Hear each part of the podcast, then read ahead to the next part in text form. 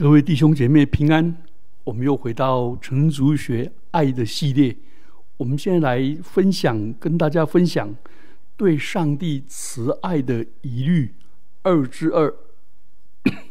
基督教有歧视女性吗？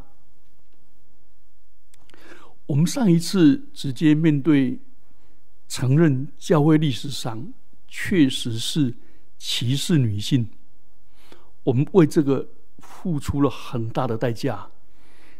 另外，我们也提到旧约里面直接面对被解释为歧视女性的经文和律法，并且我们也提到圣经上提到对女性尊贵的经文。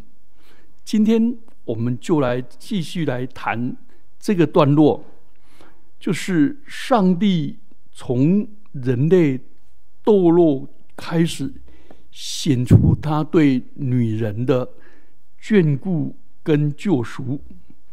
第一个，我们上次已经讲过了，就是在旧约圣经中，上帝不但毫无保留的用女性来描述他的形象，用母亲的形象，用接生婆的形象。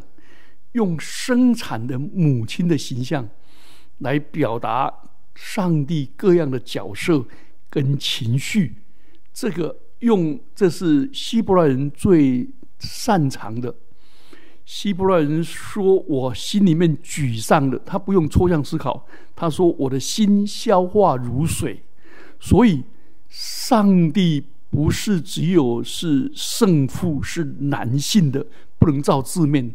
那是一个象征，表示上帝是这么强有力的一位神，并且上帝像慈父一样的爱着我们。第二方面，我们来看上帝在旧约当中，他乐意用许多杰出的女性当做领袖，也当做他话语的出口。来拯救他的子民，做他子民的器皿。所以，上帝在旧约里面不但用男性的族长，也用米利安、富勒大、底波拉，都展现出跟男性同样的宗教的权威。第一个，我们先来看旧约里面一个伟大的先知摩西。摩西。的希伯来文名字是从水里拯救出来的，他的一生都是由女人保护，以至于他的性命可以存留。他是因为有两位伟大坚韧、全世界第一个不合作主义的接生婆，还有摩西的姐姐米利安。去，还有他的妈妈，所以他能够继续吃母亲的奶，日后在埃及皇宫接受极其精致的教育。这一切都是由几位女性在没有男性的帮助之下独立完成的。出埃及记第一章八节到二章十节，所以。再伟大的男人，其实都需要靠女性，所以上帝使用的一个伟大的器皿，它背后是由这些女人来所成全、提拔、喂养、保护、眷顾。第二个，我们来看女先知米利安。米利安是希伯来文米利安，她的希腊文就是玛利亚。米利暗跟摩西、跟亚伦一样，受上帝差派，把上帝的子民从埃及领出来。我们通常都以为只有摩西的角色，其实或者以为摩西跟亚伦，其实米利暗也是共同受呼召、所差派，成为上帝拯救的器皿。所以，上帝借着后来的先知弥迦说：“我曾将你从埃及地领出来，从做奴仆之家救赎你。我也差摩西、亚伦和米利暗在你前面行。弥迦书六章四节。第二个人物，我们来看妓女拉合，他这个社会的边缘人，却因为有信心，能够听上帝的救恩，而且他都主动帮助以色列的探子，能够安全的撤离。约书亚记二章一到二十二节。他最后也在他的窗口挂红线，表明他的信仰。好，第三个是女士师兼先知的底波拉。底波拉在四世纪四章五节提到，他是当以色列人的审判官，他很能够很有果断的去辨别是非，而且下。决断能够帮助以色列人，他更处于最高的军事领导地位。他不只会文，也会武。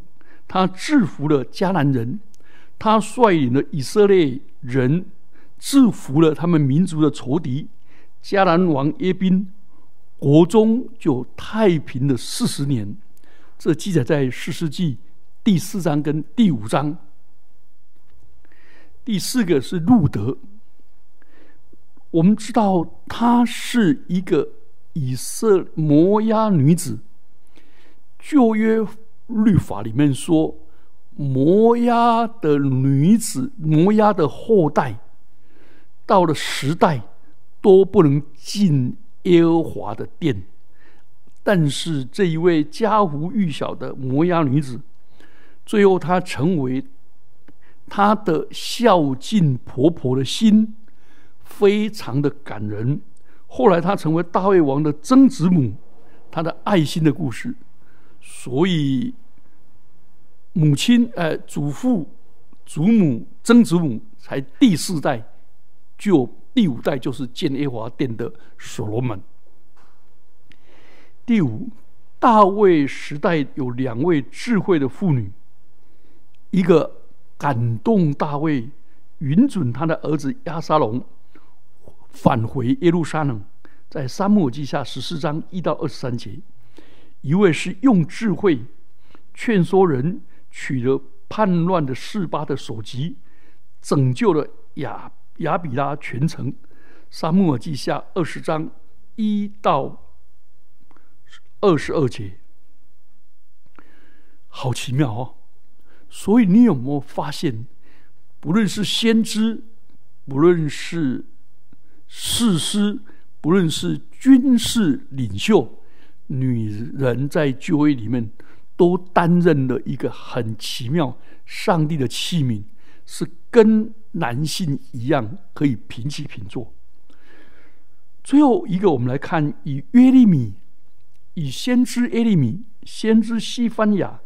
同时做先知的那个女先知拿比亚，拿比是先知，女先知是拿比亚。那个拿比亚是德高望重的女先知富勒大。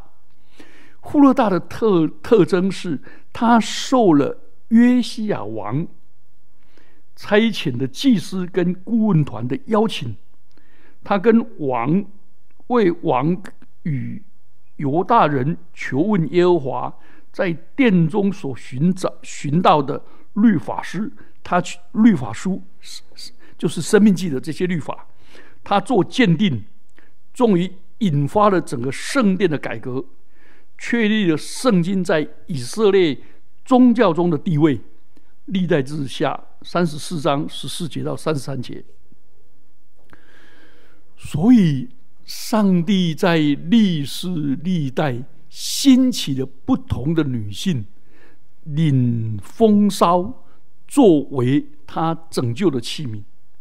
好，我们把旧约的女性简单的诉说了以后，我们要进入一个新的单元。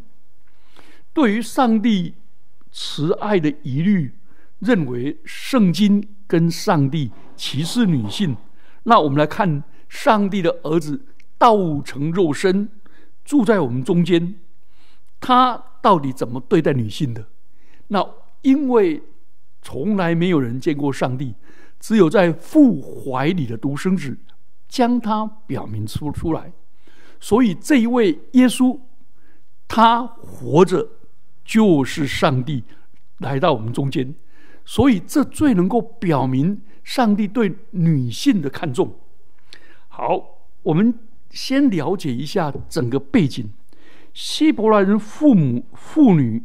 他们的地位，其实，在耶稣的时代是蛮卑微低下的。在公众的场所，他们禁止说话，也不准发出声音。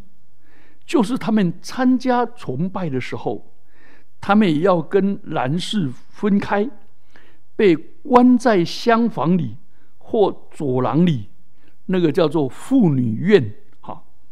绝不可以高声说话，而耶稣来了，他从天上来到人间，他对妇女充满着同情跟理解，他透过他的言语、教训、比喻、行神迹，接纳、包容、救赎，他批评了当时社会对妇女。各方面的践踏跟歧视的做法，耶稣说：“我来了，是要叫人得生命，并且得着更丰盛。”约翰福音十章十节。如果有哪一类的人需要在精神跟社会上都得到丰盛的生命，无疑是当时的妇女。所以，我们读福音书的时候，我们不难看出，耶稣当时对弱势的女性的群体，他所做的保护跟同情。难怪加拉太书保罗这样赞叹的说：“或男或女，因为你在基督里却成为一的，叫男女都不活在咒诅之下。”活在律法的咒之下。好，我们来看第一方面：耶稣基督道成肉身当中，他在道成肉身的时候，女性所扮演的角色，就是伟大的女性玛利亚，或者圣母玛利亚，她顺从了。上帝从圣灵怀孕生子，生下救主耶稣基督。当耶稣生下满八天，他行了割礼，玛利亚满了洁净的日子以后，耶稣被圣母带到圣殿奉献给神。那时候有一个八十四岁的女先知亚拿。他终身不离开圣殿，进食祈祷，作业侍奉上帝。他进来称谢上帝，将孩子的事对于一切盼望耶路撒冷得救赎的人讲说。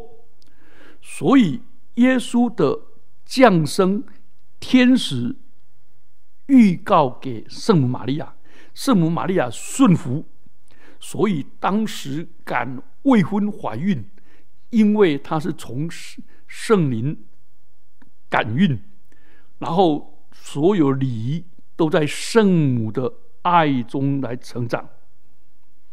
第二方面，我们要特别提到，耶稣打破了那笼罩在东方女性的头上的种种禁忌。当时的妇女受到各种禁忌的约束，活得很不自在，被掐得很痛苦。第一个，有一位月经过多的妇女，圣经上说是犯了血肉的妇女，她被视为不洁净，所以她必须与世隔绝，过着一个自怜自爱自痛苦的日子。但是主耶稣医治他，怜悯他，接纳他。马可福音五章二十五节到三十四节。第二位。是有一位名声不怎么好的迦南妇人，她恳求耶稣来医治她那一位被鬼附着的多年的女儿。门徒看到这一位迦南妇女，外族人，又是女性，而名声又不好，他们都摇头，要耶稣。门徒要求把这个人打发走。但耶稣却医治了这个妇人的女儿。在耶稣的心中，没有男人、女人的区别，都需要救恩，都需要拯救，都需要得释放；也没有犹太人跟迦南人的区别，都是迷失的羊，都需要主的怜悯，而主也愿意怜悯他们。第三个是耶稣在会堂用会堂公开的医治一位被鬼附着的男人，马可福音一章二三节。接着呢，耶稣又到了彼得岳母的家，用手摸这一位生病的妇人，拉她起来。耶稣在民宅里面。做了这一件事，私底下医治了患了热病的岳母。马可福音一章三十节，看来圣经的作者很早就在两性平等报道的观念，这是当时古代的文献绝无仅有的。第四个，耶稣还拉着雅鲁已经死掉的女儿的手。叫她从死里复活，这记载在马可福音五章三十五节到四三节，路加福音八章四十一到四十二节。所以这些妇女是不能碰的，而有病的更不能碰，而那个月经过多这种不洁净的不能碰，而死的更不能碰。可是所有的不洁净。耶稣碰到他们，不但他们洁净了，生命复原了，恢复了上帝的形象跟荣美。耶稣突破了这些禁忌，所以在耶稣里面没有洁净不洁净的禁忌。耶稣充满了生命，使人得生命，并且得的更丰盛。好。最后一个，耶稣基督也做了许多是违反当时社会习俗的事。其中最有名，其中一个例子是在马太福音二十六章六到十三节，为耶稣涂抹圣膏油的那一位妇人。涂抹膏油是一个非常尊贵的事。耶稣。如果是大卫的后裔弥赛亚，那这个涂抹膏油有两个象征，一个是以色列的祭司为以色列国的君王涂抹膏油里，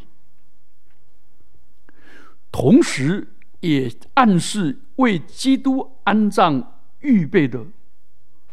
所以，这个卑微的妇人哪有资格？可是他就成为弥赛亚耶稣加冕的大祭司，哇，好奇好奇妙！旧约的祭司才可以为弥赛亚君王行高有礼，结果这位妇人却成了基督，就是弥赛亚加冕的大祭司，这是一般犹太人无法想象的。对当时的人来说，这是一个非常恐惧的亵渎。可是耶稣却对他的门徒说：“我实在的告诉你们，将来全世界无论福音传到哪里，都要诉说这个女人所做的事，来纪念她。”马太福音二十六章十三节，我们就发现。后来的教会却忽略了实践这一点，所以这个女人、这个女性其实没有被传颂，甚至消失了。另外，最后一点，耶稣也做了一件匪夷所思的事情。耶稣在他所爱的朋友拉萨路死的时候，耶稣竟然哭泣了。成为圣经最短的经节，《约翰福音》十一章三十五节，耶稣哭了。这说明耶稣不是一个典型的犹太英雄，充满阳刚之气，而耶稣也有丰富的感情感受，他是忧郁的，善于表达他的情绪，所以耶稣。不只有阳刚的那一面，耶稣也有女性那种优柔善感、哭泣的那一面。好，我们来看耶稣做了这么多奇妙的事，就是为了突破禁忌、突破不洁净、突破死亡，使妇女得生命，并且。得了更丰盛。耶稣为违反了当时社会的习俗，接受一位妇人的高油礼。好，第三方面我们来讲，耶稣给予妇女自由跟尊严。自由跟尊严。好，第一个，耶稣对妇女是极其的温柔跟仁慈。他尊重每一位妇人，跟他们公开的、平等的对话。譬如说，耶稣在雅各井旁遇见那一位撒玛利亚的妇人，他就向她要水喝。那一位撒玛利亚妇人充满震惊：第一个，你是犹太人，怎么向我一个撒玛利亚人妇人要水喝呢？当时的犹太人是非常的瞧不起撒玛利亚人，男人更不可能在公开的场合跟一位败坏的撒玛利亚人说话，和撒玛利亚人说话，何况对方还是妇女。但耶稣不予理睬这些律法，而是公开的对他说话，在耶稣的眼中里面。撒玛利亚人跟犹太人，男人跟女人，他都同样的尊重、接纳、温柔的对待、平等的对话。这是当时很难想象的。耶稣给妇女自由的尊严。第二个，我们最明显的是马大跟玛利亚的故事。路加福音里面记载。马大邀请耶稣到他家里做客，结果马大为耶稣准备了宴席，而他的妹妹玛利亚竟然俯伏在耶稣的脚前听耶稣讲道。以当时的社会文化来说，玛利亚的玛利亚的举动是匪夷所思，而且是离经叛道。因为只有男人才可以在明目张胆的在公开的场合听拉比讲道，女人是不可以的。但马大抱怨玛利亚没有进厨房帮忙的时候，耶稣却赞同玛利亚的做法，认为学习真理。成为一个教法师，不是男人的特权，女人不应该只局限在厨房、卧房的服饰而已。不是厨房、卧房这些家庭里面的服饰不对，不是，是耶稣把妇女的地位提高到女人可以成为一个领受真道的人，也可以成为一个神学家，可以将来可以传道、讲道、侍奉的人。这是太太令人惊讶了，把妇女的地位提高到这么高。第三个，耶稣在公开场合向马大讲道。马大的弟弟拉萨路去世了，耶稣迟了两天才到马大的家。马大远远的来迎接，伏在耶稣面前哭泣。耶稣便说：“复活在我，生命也在我。信我的人虽然死了，也必复活。凡活着信我的人。”必永远不死，你相信这话吗？耶稣再一次违反当时的宗教习俗，竟然公开的向一位妇女来讲道，而且还要这一位这这一位妇女来回应他。耶稣太奇妙了，这给女性的尊严。一个是很温柔平等的对话跟分享分担，一个是把女人的地位提升出来，是可以成为一个真道真理的领受者。第三方面，耶稣在哎第四方面，耶稣在传道期间对女性的关怀爱护。跟拯救。好，第一个，我们还是来讲刚才那个撒玛利亚妇人。犹太人不愿意跟撒玛利亚人来往，所以北国的犹大、北国加利利人要到南地的犹大，他们中间有撒玛利亚，他们不愿意经过。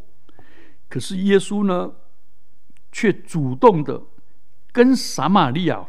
人谈到，而且这个人名声很不好，他已经有五位丈夫，现在又跟人家为婚姻外的露水鸳鸯。耶稣的超常的行为，甚至他的门徒都感到稀奇，因为犹太人的教导当中，他们非常的高傲，说：“主啊。”感谢你，我不是奴隶，我是自主的人。主啊，我感谢你，我不是外邦人，那外邦人是狗。我是你的子民，犹太人。主啊，感谢你，我是男人。所以犹太人的教导当中很高傲，以为自己是洁净的犹太人，不允许跟不洁、不允许和不洁净的混血的撒玛利亚人接近。耶稣打破了民族的隔阂，因为上帝的真理是超越民族的，上帝的真理是爱和公义，能够做不同民族之间的桥梁，使每一个人归向上帝。所以，耶稣公开的跟这个罪人在一起，这个女人即便离过婚。而现在又跟人同居，在当时人的眼中，这是很不道德的，是一个那个品格下流的，是污秽肮脏的。可是，所以这个女人是被逐出人群之外，而耶稣没有顾及这个问题，他依然跟这位女人在一起，把真理。把上帝的爱传给他，因为他是穷苦人，他是需要被关怀的社会边缘人，他更需要福音和爱。所以，我们就想到耶稣在马可福音里面说了：“我来，我不是来找义人，而是找罪人。正如没有病人不需要医生，有病的人才需要。所以，耶稣跨越国界，跨越种族，跨越道德的批判，跨越各种情形，为了把爱、把真理、把福音传给这位被人批评、被社会唾弃的一个妇人。第二个，耶稣从摩大拉的玛利亚身上赶出七个鬼。路加福音八章二节，他后来成为耶稣的忠实的跟随者。马可福音十五章三十九节到四十一节，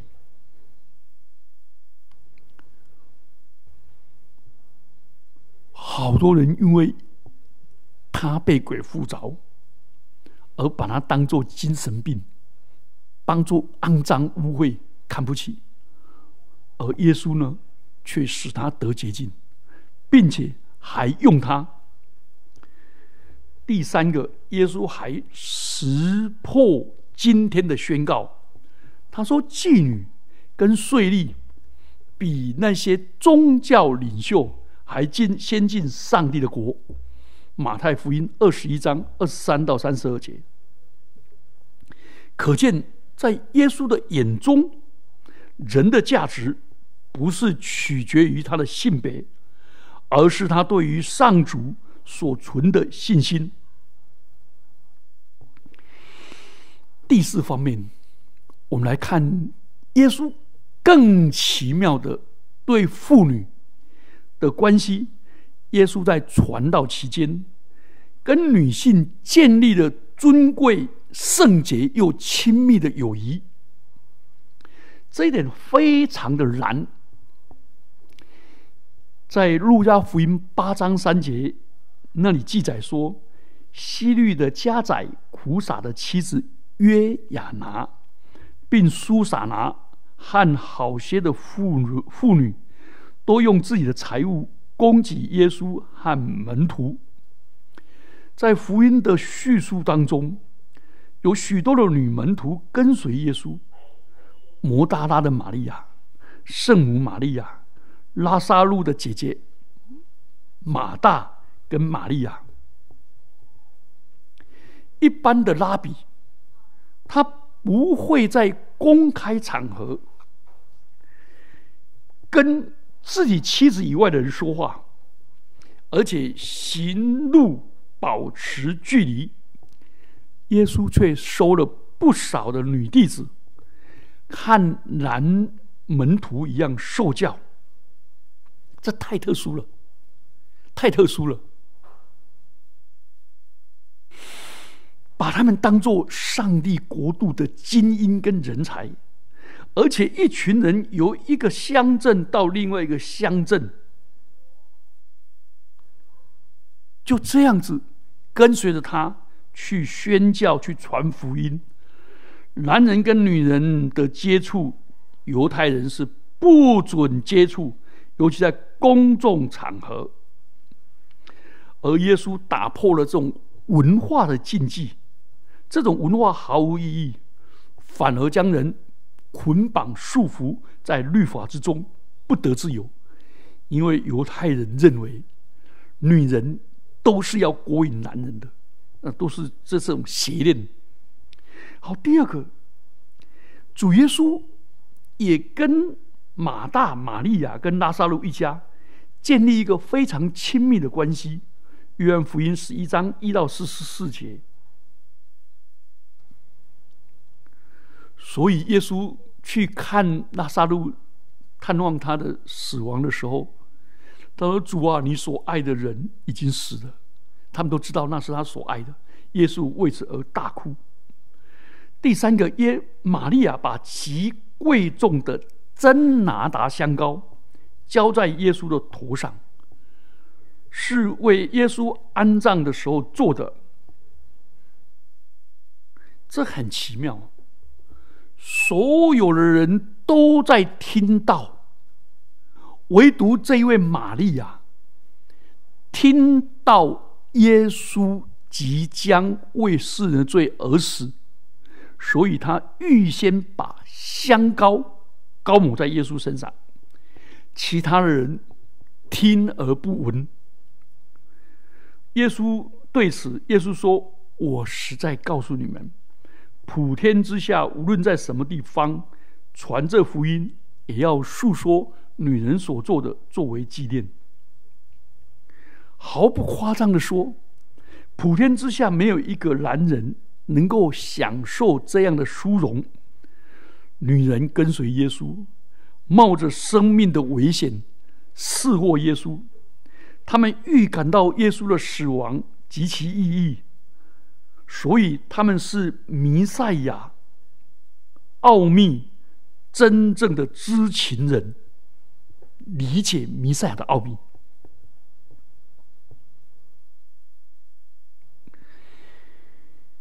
耶稣不但跟妇女建立尊严、圣洁跟亲密的关系友谊，他也。用他自己的言行显出他对女性的保护跟尊重。你看，我们在耶稣的四福音里面，所有耶稣的言行录当中，你听不到耶稣说：“哎，女人该如何，该如何，该如何，该如何。”没有这类的教导，反而他用本身就活出。跟当时人所有的认知不同的表达方式来对待女人，譬如说，第一个正在行淫的妇人被捉拿到耶稣面前，那是约翰福音第八章。本来行奸淫，照律法规定是男的女的要一起抓来。可是自以为意的法利赛人，他却只把这女的送过来。耶稣就指责法利赛人中：“你们中间谁是没有罪的，就先拿石头打他。”结果这些骄傲的法利赛人就成为快闪族，从老到少，一个一个。都离开了。每一个人都有各样各式各样的个人问题，都有各种各样的得罪上帝的地方。没有人有自足的自信，说自己没有做过任何对不起上帝、对不起他人的事情。但是耶稣的真理就是解决人罪的问题，并教导人悔改，而且真正的去爱上帝。所以耶稣对那妇人说：“妇人，没有人定你的罪吗？”他说：“主啊，没有。”他说：“我也不定你的罪，平平安的去吧，从此以后不要再犯罪了。”耶稣不只会赦免人，而且给人自信。给人尊严，让人迈向成圣的道路，这是好特殊哦！上帝这个奇妙的工作，好。另外一个是在西门家用香膏膏煮的女人，耶稣接受，而这个膏膏抹煮的时候，引起法利赛人的不悦。他说：“你知道那个人的底细吗？这种是知道这种底细的人，你怎么也跟那种人在一起？人以群分，物以类聚。我看你们都差不多，可是耶稣不为所惧。耶稣接纳他，而且那个人用眼泪来擦耶稣的脚。耶稣对他说：‘因为他赦免多，他爱也多。’”耶稣更突破了传统，使用女人作为他的出生、侍奉、死亡、埋葬跟复活的见证。所以他的出生如以利沙伯、女先知亚拿跟圣母玛利亚；他的侍奉摩大拉的玛利亚、约西的母亲玛利亚等等，好，我们先谈到这里。你有没有发现，耶稣基督整个对妇女的态度，就把上帝对女人的心意都显明出来？上帝是一个疼惜弱者的上帝，他没有爱那蹂躏人权的埃及人。却是在埃及被蹂躏的以色列人，上帝拯救他出来。所以，当上帝的儿子耶稣基督来到这世上的时候，他对于那些最弱势的、那些社会边缘的人、被看不起、被排斥、被鄙视、被贬义的人，耶稣爱他们，恢复了他们的尊荣，恢复了他们的自由，并且这一些人在困苦当中的时候，耶稣伸出他的手。医治他们，接纳他们，跟他们对话，跟鼓舞他们的士气，就拯救他们的罪恶。我们一起低头祷告：主啊，感谢你，感谢你的救恩，不止临到世上尊荣的人，也临到世上卑微的人；不止临到男人，也临到女人，帮助我们每一个人。从你的眼光来看我们自己，奉基督耶稣的名祈祷，阿门。